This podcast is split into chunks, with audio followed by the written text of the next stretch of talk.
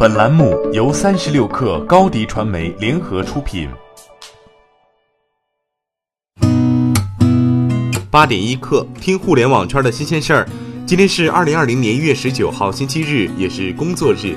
八点一刻，照常更新。您好，我是金盛。首先来关注邮政业的新政策。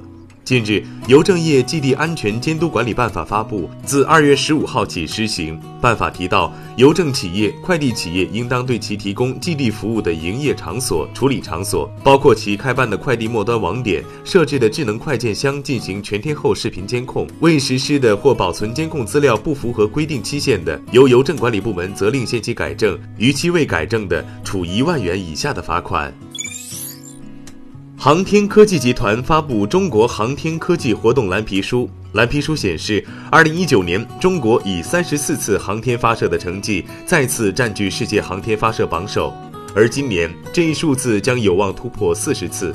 二零二零年，中国有多个重要航天项目执行，其中将择机实施的嫦娥五号任务已经准备就绪，它将实现我国首次月球采样返回。此外，中国即将执行的另一个重要航天工程是首次火星探测任务，还计划开展新一代载人飞船试验船的飞行任务。北京时间二零二零年一月十七号晚十点半，UGC 音频社区荔枝在纳斯达克交易所挂牌上市，股票交易代码为 LIZI 栗子，发行价为每股美国存托股十一美元。荔枝是音频行业第一股，但荔枝的对标并不是喜马拉雅或者蜻蜓 FM。比起主流的广告加知识付费加会员模式，荔枝创始人赖艺龙更乐意提起的比较或者说学习对象是快手。赖艺龙表示，依靠直播打赏，二零二零年荔枝可以实现全面盈利，且未来直播打赏也不会是荔枝仅有的商业模式。近日，不少银行和非银金融机构都在布局和筹建数据中台体系，甚至上升到了战略高度。受访人士表示，对于金融机构而言，建设数据中台体系，一方面可以灵活快速地支持前端多变的业务需求，另一方面可以解决数据治理难题，挖掘数据资产价值，更好赋能一线业务。据央视财经报道，近日，全国首批生鲜电商易果生鲜的运营主体上海易果电子商务有限公司被上海长宁区法院冻结了价值一千零二十九点七二万人民币的股权和其他投资权益。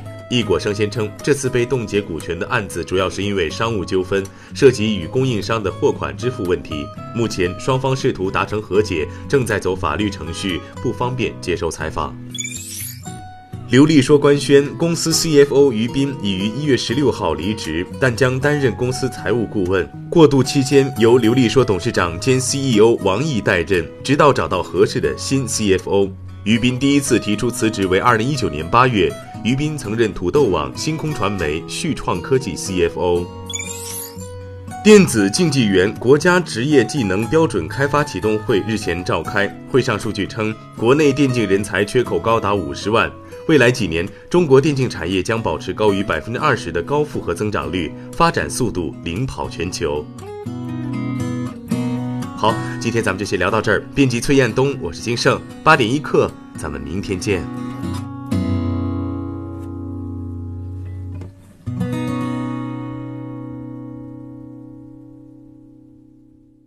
欢迎加入三十六氪官方社群，添加微信 baby 三十六氪 b a b y。三六 kr，获取独家商业资讯，听大咖讲风口，聊创业，和上万客友一起交流学习。